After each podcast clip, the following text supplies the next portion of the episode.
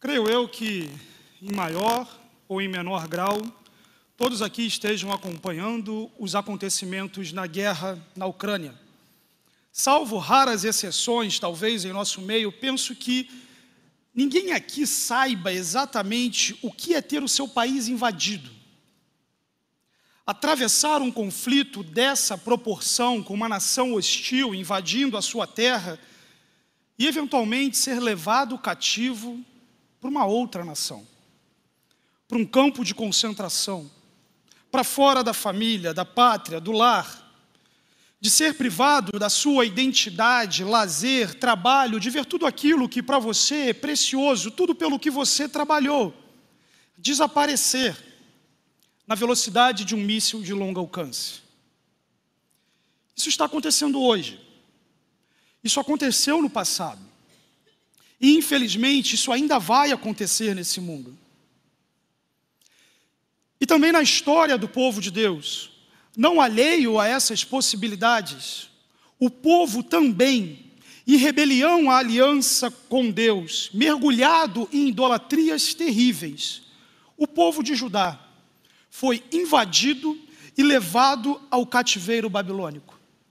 As imponentes e belas muralhas de Jerusalém destruídas, o templo, centro da adoração, destruído, a dinastia davídica arruinada, as melhores mentes do povo capturadas. E o povo então aflito, angustiado, necessitando aprender a viver agora sobre um novo paradigma, o paradigma de viver debaixo da angústia, da opressão, do sofrimento, de se estar em um cenário que definitivamente não se queria estar, mas precisa aprender a viver assim. É com esse cenário em mente, meus irmãos, que hoje eu desejo olhar para oito salmos. Oito salmos que intencionalmente foram colocados em determinada porção do saltério, especificamente naquela ordem, um depois do outro, formando uma coleção de salmos chamada Salmos dos Filhos de Corá. E esses oito salmos comunicam uma mensagem uma mensagem que foi esperança e fundamento para o povo de Deus no exílio e que é esperança e fundamento para o povo de Deus hoje. Com isso, irmãos, minha intenção é, olhando para esses salmos de número 42 a 49, apresentar as três condições do ser humano frente à adversidade. E a primeira dessas condições, então, angústia. O primeiro conjunto de salmos dessa coleção apresenta um cenário absolutamente desolador. O Salmo 42 é marcado pela nostalgia, pela saudade, pelo desejo de recuperar algo que havia sido perdido. Sabe aquela sensação de eu era feliz e não sabia. Ah, se eu pudesse voltar aqueles anos, quando a vida era assim, quando tal coisa era assim, e eu sequer percebia no contexto do salmista, o desejo de que uma alegria que havia sido perdido, perdida voltasse, alegria do desfrute de caminhar com o Senhor, de comparecer ao templo, de adorar juntamente ao povo de Deus, de não estar debaixo da opressão de inimigos.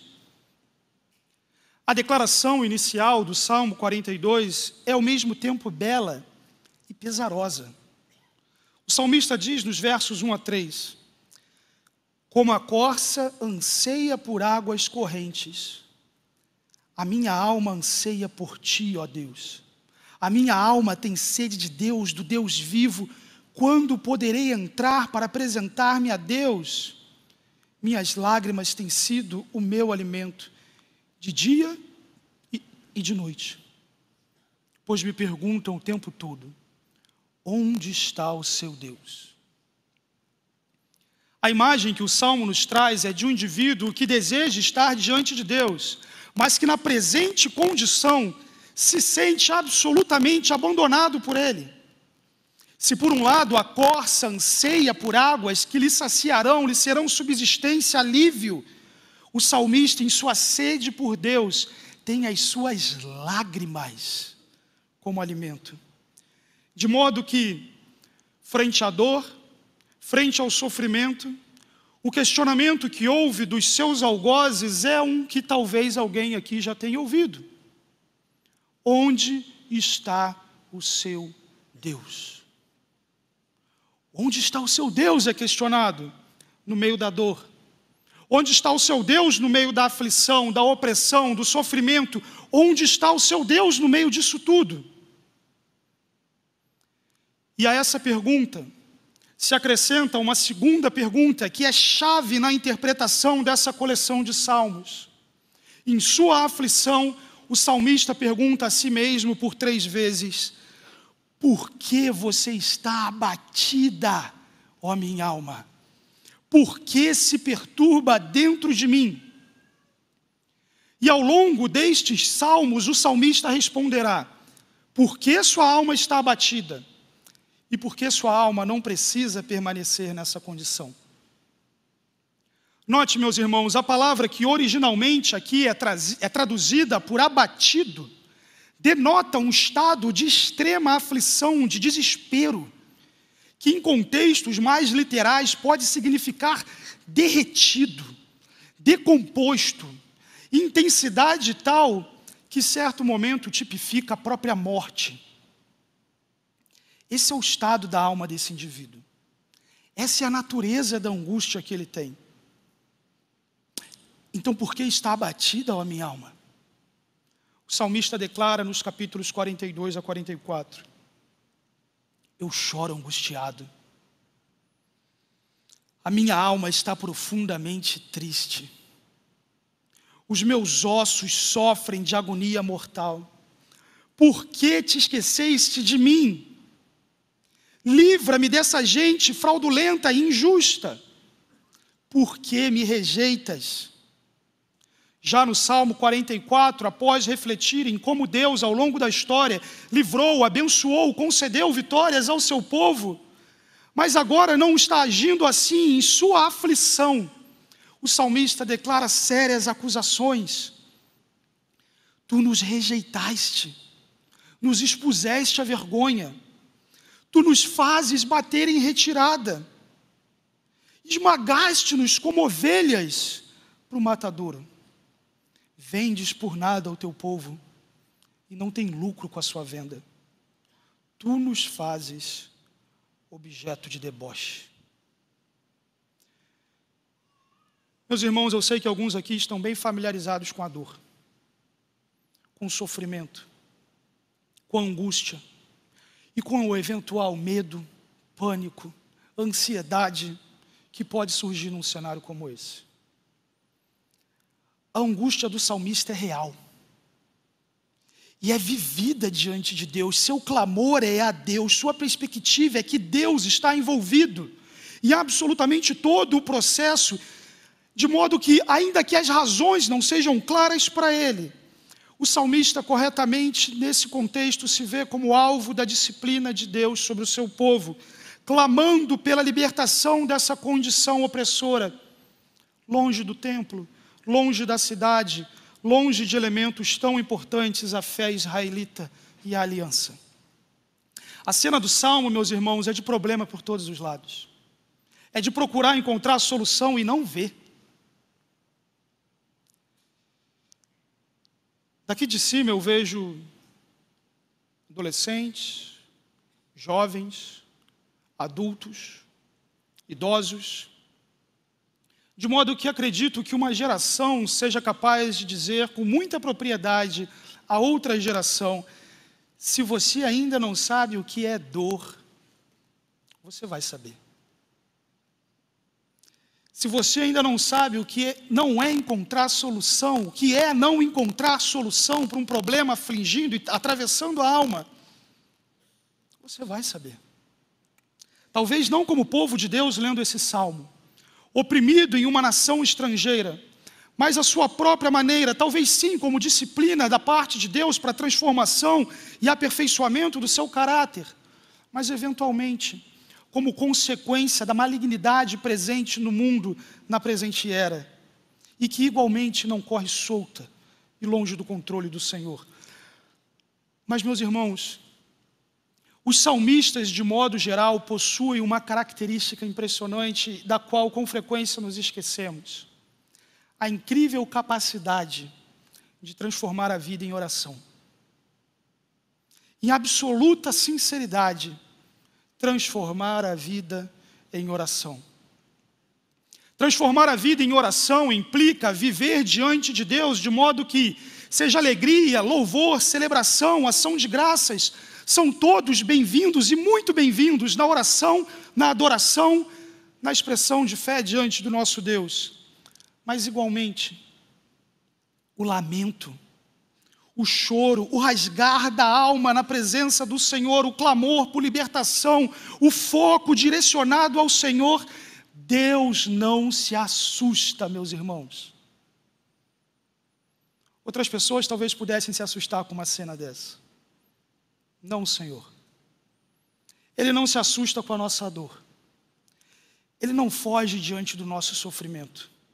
Ele não se esconde na nossa luta contra os nossos próprios pecados. Ele está presente. Ele vê. Ele conduz. E o salmista sabe disso. A sua contínua pergunta é seguida de uma afirmação: Por que você está abatida, ó minha alma? Por que se perturba, treme dentro de mim? Espere em Deus, pois ainda o louvarei. A Ele, meu auxílio e Deus meu. Espere em Deus. A resposta do salmista é uma perspectiva de confiança, espere em Deus, Ele é meu auxílio, Deus meu. No entanto, tudo que alguém que está sofrendo não quer ouvir é: espere. Tudo que uma alma angustiada não quer ouvir é: espere. Seu problema não será resolvido agora. Especialmente porque esperar implica em sofrer um pouco mais chorar um pouco mais, angustiar-se um pouco mais e se ver por mais tempo diante dos temores da ansiedade nessa espera. Mas ainda assim o salmista diz: espere em Deus. Mas o que eu espero quando eu espero em Deus? O que eu estou esperando quando estou esperando em Deus? Em um primeiro momento, é claro que o salmista espera a libertação da sua presente condição, sair do cativeiro, a restauração do povo, o retorno à sua terra natal, a adoração, a cidade, o fim dessa opressão. E é claro que cada um de nós, à sua própria maneira, deseja também o fim da presente angústia e aflição que o atinge de forma pessoal. No entanto, há algo de anterior, há algo de interior e há algo superior. Esperamos em Deus, não a simples solução do meu problema, mas a solução definitiva de todos os problemas. O reino de Deus consumado, novos céus e nova terra, e uma dinâmica de vida não mais marcada pela angústia da dor e separação de Deus, mas sim algo novo que começa no seu coração, uma transformação que Deus já está operando em nós, no qual angústia, sofrimento, dor, tal qual prazer e celebração compõem as complexas notas da mais bela melodia do grande espetáculo da gloriosa Igreja de Cristo, com o caráter do seu Senhor em uma eternidade bendita para a sua própria glória e majestade. No que reside então a confiança do salmista? De onde vem a sua libertação? Os salmos dos filhos de Corá adotam uma gigantesca mudança de tom nos versos capítulos 45 e 46. O que nos leva à segunda condição do ser humano frente à adversidade, e essa é confiança. Segunda condição, então, confiança. O Salmo 45 começa com uma declaração impressionante. O meu coração transborda de belas palavras. Ao rei consagro o que compus.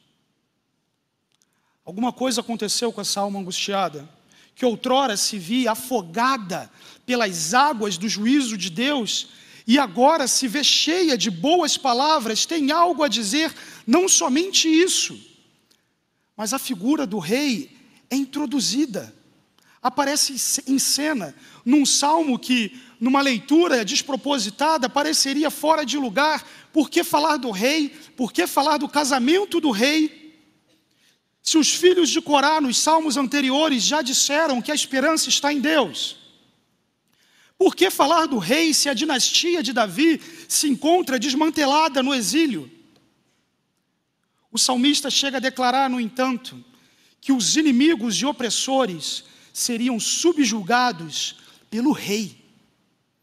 Versículo 5 do Salmo 45 nos diz: As suas flechas são afiadas, penetram o coração dos inimigos do rei. Os povos caem submissos aos seus pés. Seria então o rei aquele que, em sua glória e majestade, traria libertação ao povo. No entanto, nesse mesmo capítulo, nos versos 6 e 7, o salmo nos apresenta uma imagem ainda mais intrigante. O teu trono, ó Deus, é para todo sempre.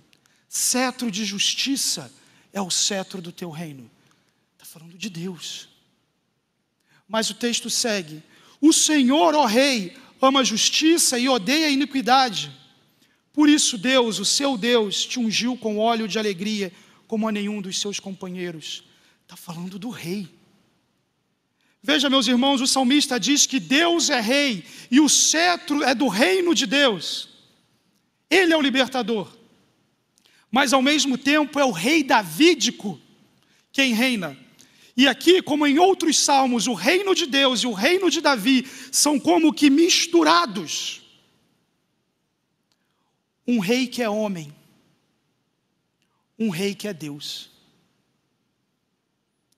No Novo Testamento, já a par do todo da revelação de Deus, o autor de Hebreus nos diz em Hebreus capítulo 1, versículos 8 e 9: Mas a respeito do Filho, diz: O teu trono, ó Deus, é para todo sempre. Cetro de justiça é o cetro do teu reino. Amaste a justiça, odiaste a iniquidade, por isso Deus, o teu Deus, te ungiu com óleo de alegria como a nenhum dos teus companheiros. O Novo Testamento olha para Jesus Cristo e diz: Ele é Deus e o cetro, o reino é dele. Olha para Jesus Cristo e diz: Ele é rei. Ele é o rei que nós aguardamos. Jesus Cristo é identificado como Rei Messias, como aquele que é Deus e Rei, aquele de quem as promessas e profecias falavam. Ele é o Rei, nele reside a nossa confiança, nele a esperança vence a incerteza e o coração se enche de boas palavras para exaltação da sua própria glória. Jesus Cristo é o Rei, o Senhor soberano, o dono dos povos e nações e que tem em Suas mãos até mesmo os algozes do seu povo. Jesus Cristo é o Salvador, o Rei glorioso que já reina com seu cetro de justiça e cujo reino será ainda visto plenamente nessa terra e no porvir. Uma vez que Deus é reconhecido como Rei, o povo de Deus no cativeiro, com um coração tremendo e alma angustiada, pode agora declarar como nos diz o Salmo de número 46, versos 1 a 3. Deus é o nosso refúgio e fortaleza, socorro bem presente nas tribulações. Portanto, não temeremos. Ainda que a terra se transtorne e os montes se abalem no seio dos mares, ainda que as águas tumultuem e espumejem, e na sua fúria os montes se estremeçam e a terra se transtornou. E os montes se abalaram, se estremeceram, mas Deus está presente. As águas se enfurecem e se enfureceram, mas Deus é refúgio e fortaleza. Para alguém num contexto de guerra, fugindo, procurando abrigo, encontrar uma fortaleza é o maior alento e socorro, uma construção adequada, militarmente preparada, para resistir a diversos tipos de ataques e proteger os que se encontram nela. Deus está presente. E segundo os seus próprios propósitos e vontade, nos recebe e nos guarda. O Salmo 46, meus irmãos, nos mostra que o rei do Salmo 45 fará coisas muito além do que o simples livramento do nosso sofrimento pessoal. Os versículos 4 e 5 do Salmo 46 dizem: Há um rio cujas correntes alegram a cidade de Deus, o santuário das moradas do Altíssimo. Deus está no meio dela, jamais será abalada. Deus a ajudará desde o romper da manhã. É muito provável que o salmista, na composição original, pensasse aqui na reconstrução da cidade, no retorno para Jerusalém. No entanto, meus irmãos, a Jerusalém dos tempos bíblicos foi abalada. Mesmo depois da restauração, o templo foi destruído. De modo que tudo que sobrou lá hoje é um muro para se lamentar. Essa Jerusalém foi abalada. Mas o salmo fala de uma cidade habitada por Deus que não será abalada. Uma cidade que podemos esperar. E uma dinâmica de vida totalmente, absolutamente diferente, de modo que em Apocalipse capítulo 22, versículos 2 a 4, valendo-se de uma linguagem extremamente parecida com a linguagem do salmo, a palavra do Senhor nos diz: então ouvi uma forte voz que vinha do trono e dizia: Eis o tabernáculo de Deus com os seres humanos. Deus habitará com eles, eles serão povos de Deus, e Deus mesmo estará com eles e será o Deus deles. E lhes enxugará dos olhos toda lágrima, e já não existirá mais morte, já não haverá luto, nem pranto, nem dor, porque as primeiras coisas passaram o reino de Deus será consumado, meus irmãos. O Rei de toda a terra está no trono, essa é nossa confiança, nisso reside a nossa esperança. O Messias que o salmista esperava já veio. O reino que o salmista aguardava já foi inaugurado. E agora, como cidadãos desse reino, aguardamos o retorno glorioso do nosso Rei, quando então não somente a minha angústia ou dor, ou mesmo a aflição de um determinado povo, mas sim toda a aflição e malignidade do pecado serão expurgados da terra no grande dia do Senhor, quando ele julgar o maligno de modo definitivo e em seu juízo fazer novas todas as coisas. Ele vem, meus irmãos e com ele a renovação da criação. Deus não está alheio às aflições e dores do presente. No entanto, no curso da história, seus planos e propósitos são perfeitamente executados até chegar o dia em que, como o salmista diz, ele faz cessar as guerras até os confins do mundo, quebra o arco, despedaça a lança queima os carros no fogo, aquietem-se. Saibam que eu sou Deus, sou exaltado entre as nações, sou exaltado na terra. É possível que você esteja ouvindo isso e essa seja uma das primeiras vezes que você ouve falar sobre esse rei, sobre o Criador do mundo, sobre o reinado de Jesus Cristo e o descanso que podemos ter nele. Se esse é o seu caso, saiba que isso é para você também. Essa vida simplesmente girando em torno de si mesmo, com uma alma angustiada, perguntando-se, questionando-se a respeito dessa angústia e aflição e obtendo silêncio como resposta, não é o ideal de Deus. O rei que o salmo diz veio a esse mundo, viveu uma vida santa, foi à cruz em substituição pelos meus, seus pecados. A morte não o deteve, ele ressuscitou, está vivo, reina, voltará e se você confiar em Jesus Cristo, o Rei Messias, se você confiar nele e se arrepender dessa vida distante dele, você é aceito. Você é aceita. Ele passa a te chamar de filho. Existe salvação e paz. Salvação e paz que o Rei te oferece. mas também é possível que tenhamos aqui discípulos do Senhor Jesus. E que eventual, eventualmente, diante de uma figura tão exaltada de um rei eterno, pode ter sugerido a imagem de alguém distante, que não entende bem da dor, da angústia, da aflição. Meus irmãos, Deus entende de sofrimento.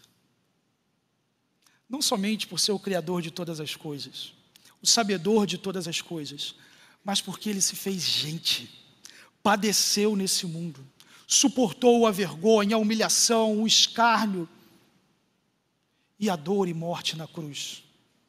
Ele sabe o que é sofrer, ele pode se compadecer, e é por isso que você não deveria sofrer longe dele. Mas sim, dar a angústia, a oportunidade de conduzir até ao Senhor em oração, clamor, entrega e envolvimento com essas coisas maiores e melhores que o Senhor tem prometido. Esperando, se aquietando, sabendo que esses dias aqui passarão e diante dos nossos olhos uma realidade infinitamente superior será descortinada. E quer o Senhor te livre da angústia aqui nessa terra, quer não, fato é que com o Senhor, nessa convicção e fé, você atravessa essa dor. E você atravessa o glorificando, deixando claro: minha pátria não é aqui. O meu prêmio não está aqui. O meu livramento não está aqui. Mas o meu rei está a caminho. O meu rei está a caminho e pela fé, pela fé e confiança no Rei Messias e glorioso, o meu coração já treme e vibra com os ecos cada vez mais sonoros das trombetas anunciando a sua chegada, porque ele vem até o dia que diremos: chegou. O rei chegou, ele voltou. Se você adquire essa confiança, se a sua angústia é significada na vergonha da cruz e na esperança da ressurreição, sabe o que muda e o que não muda o que muda é que agora os seus propósitos estão alinhados com os propósitos de Deus. O seu coração muda. Você prova dessa transformação do espírito. Mas não muda o fato de que ainda existe um monte de gente que não partilha dessa esperança. Não muda o fato de que a procura por ansiolíticos e antidepressivos no pós-pandemia é maior do que 100%. Não muda o fato de que esse mundo está caracterizado por depressão, ansiedade, de que esse mundo é caracterizado por vis malignidades do pecado, de que angústia, medo, pânico e terror assolam pessoas a cada dia, seja na glória da sua riqueza ou na miséria da sua pobreza, em toda a alma uma angústia que não encontra resposta. Isso não muda. E é porque isso não muda, uma vez que você adquire essa convicção é que existe uma terceira condição do ser humano frente à adversidade. E essa é o testemunho. Terceira condição, então, testemunho. Os Salmos 42 a 44, os povos são inimigos que oprimem. No capítulo 44 e 46, diante do Rei glorioso, os povos seriam não somente subjugados pelo cetro do grande rei, mas derrotados. Mas agora na parte final dessa coleção impressionante de salmos, o inimigo, o algoz, o opressor, aquele que outrora o salmista clamou por livramento, agora é convidado a fazer parte da aliança.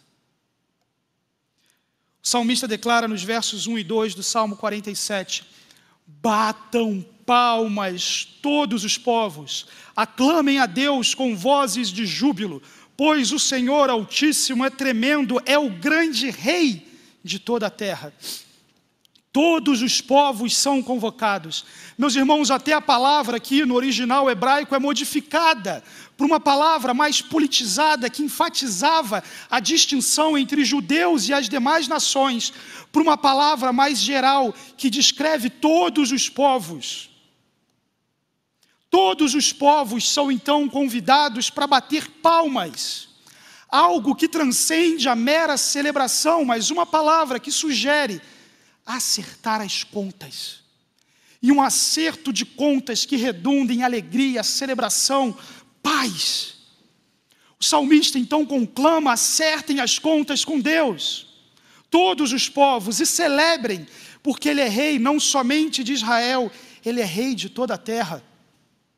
Os povos então são conclamados, ofereçam música a Deus, cantem louvores, ofereçam música ao nosso rei, cantem louvores, pois Deus é o rei de toda a terra, cantem louvores com harmonia e arte. Os inimigos são convidados a louvarem ao Senhor, a oferecerem adoração ao único que é digno de ser adorado.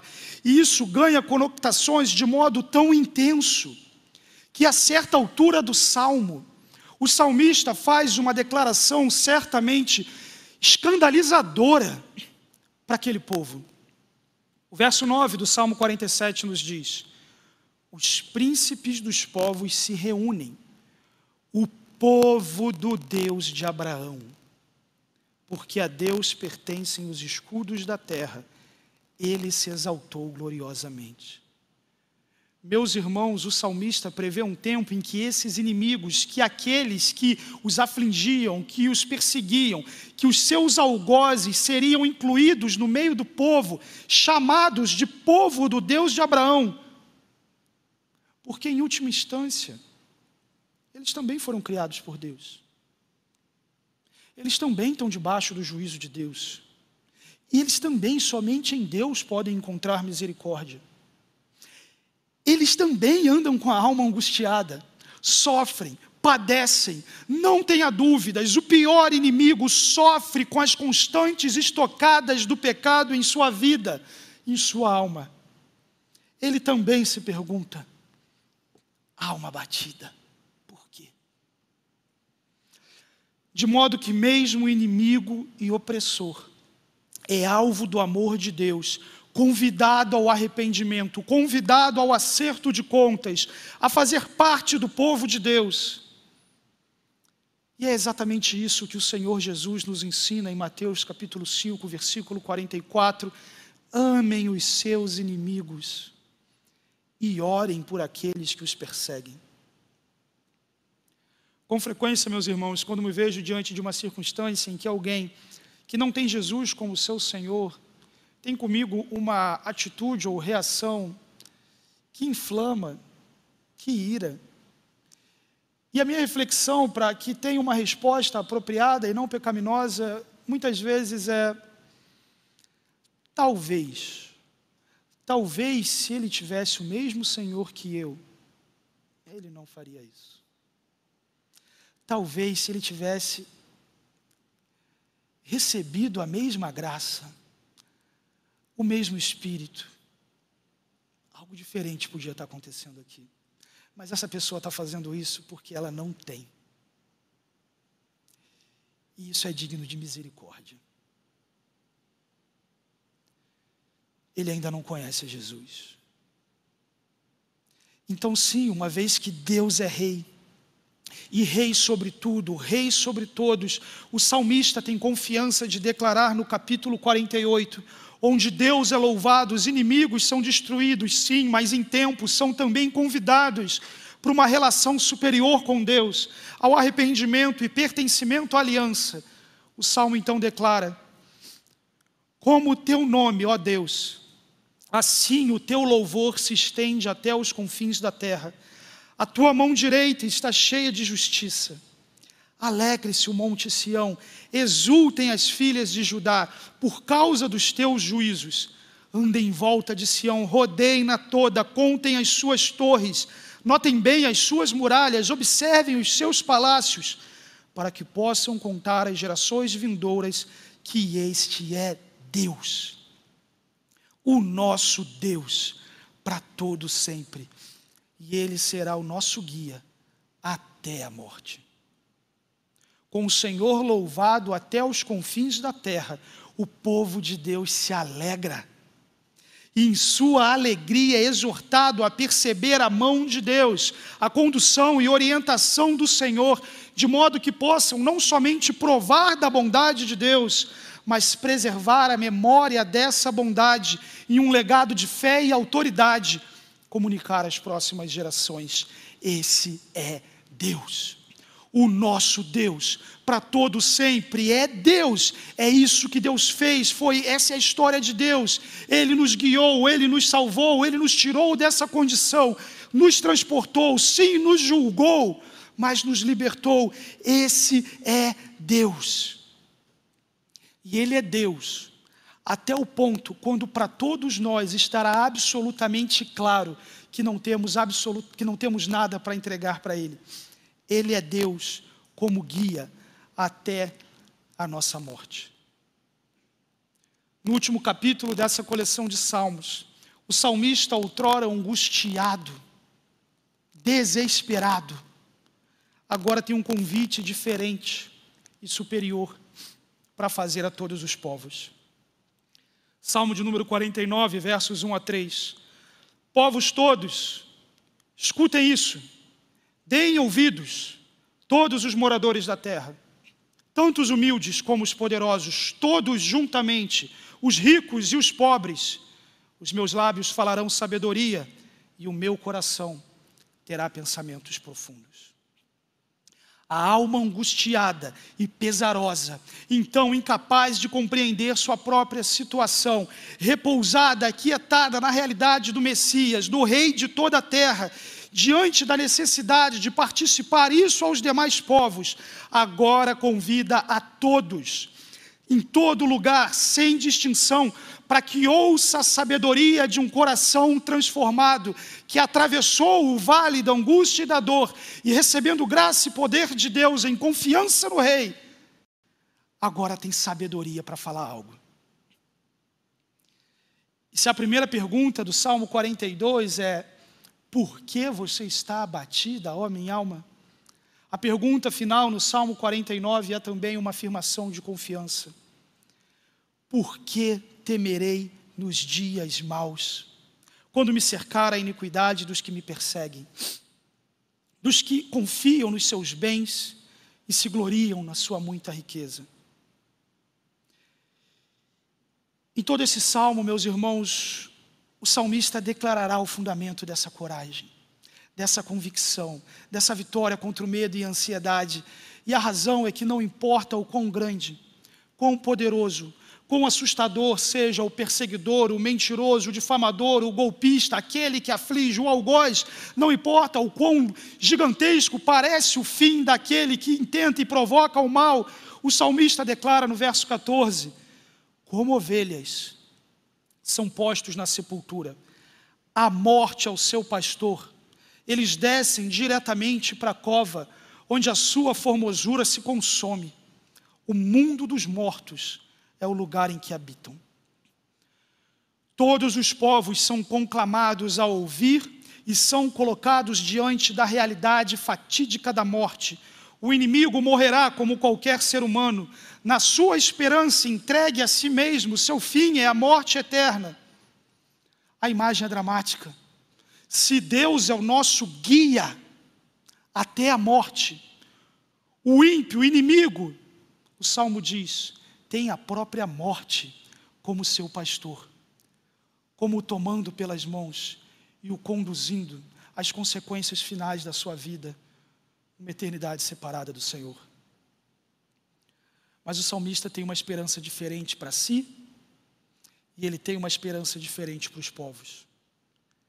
O versículo 15 nos diz: Mas Deus remirá a minha alma do poder da morte, pois ele me tomará para si.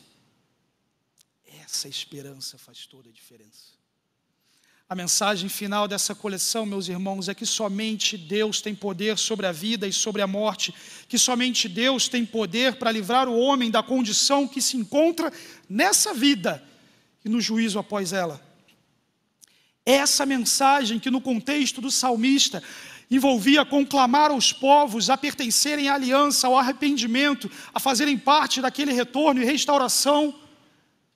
Para você, nesse momento do progresso da revelação de Deus, no Antigo e Novos Testamentos, o evangelho que você ouviu, a palavra que você salvou, que te salvou, a mensagem ao qual você confiou a sua vida.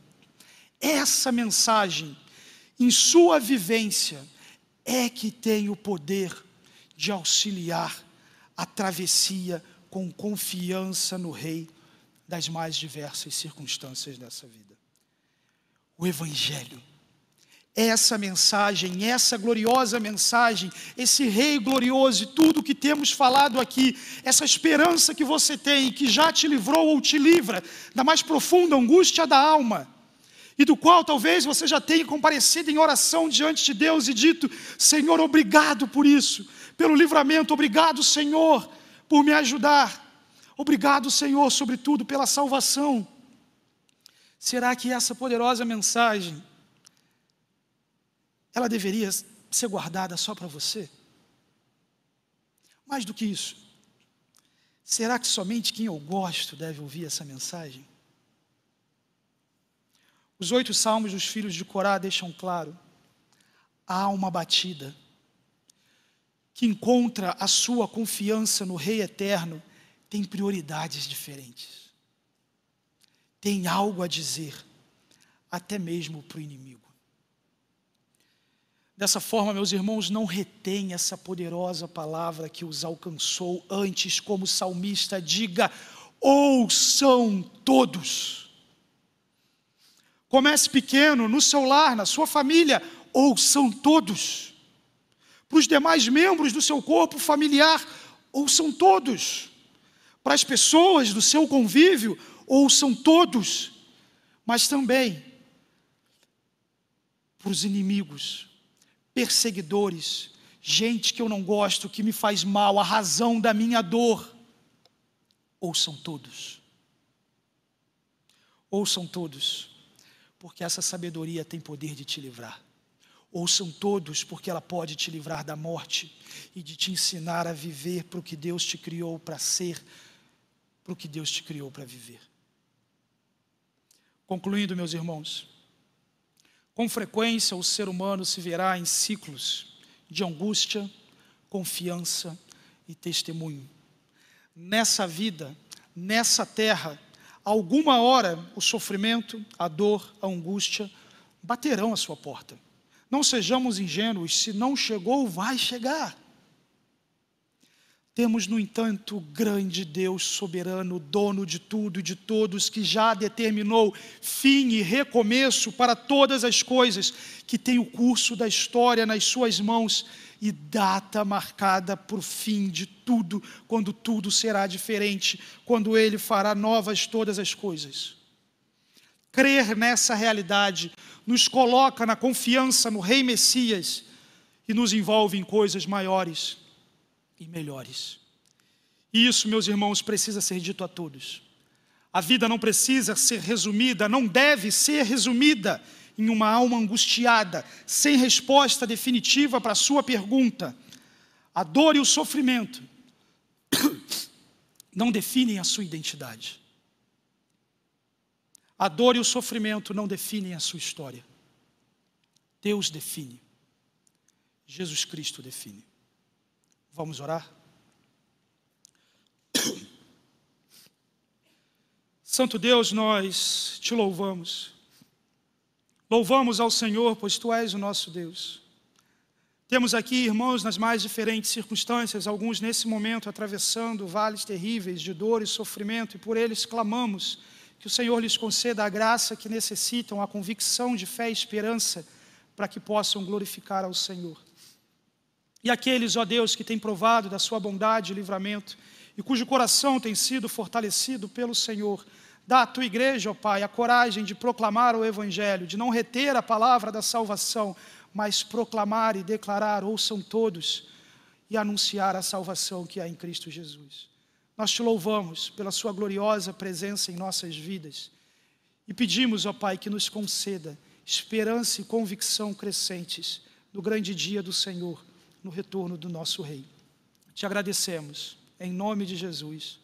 Amém.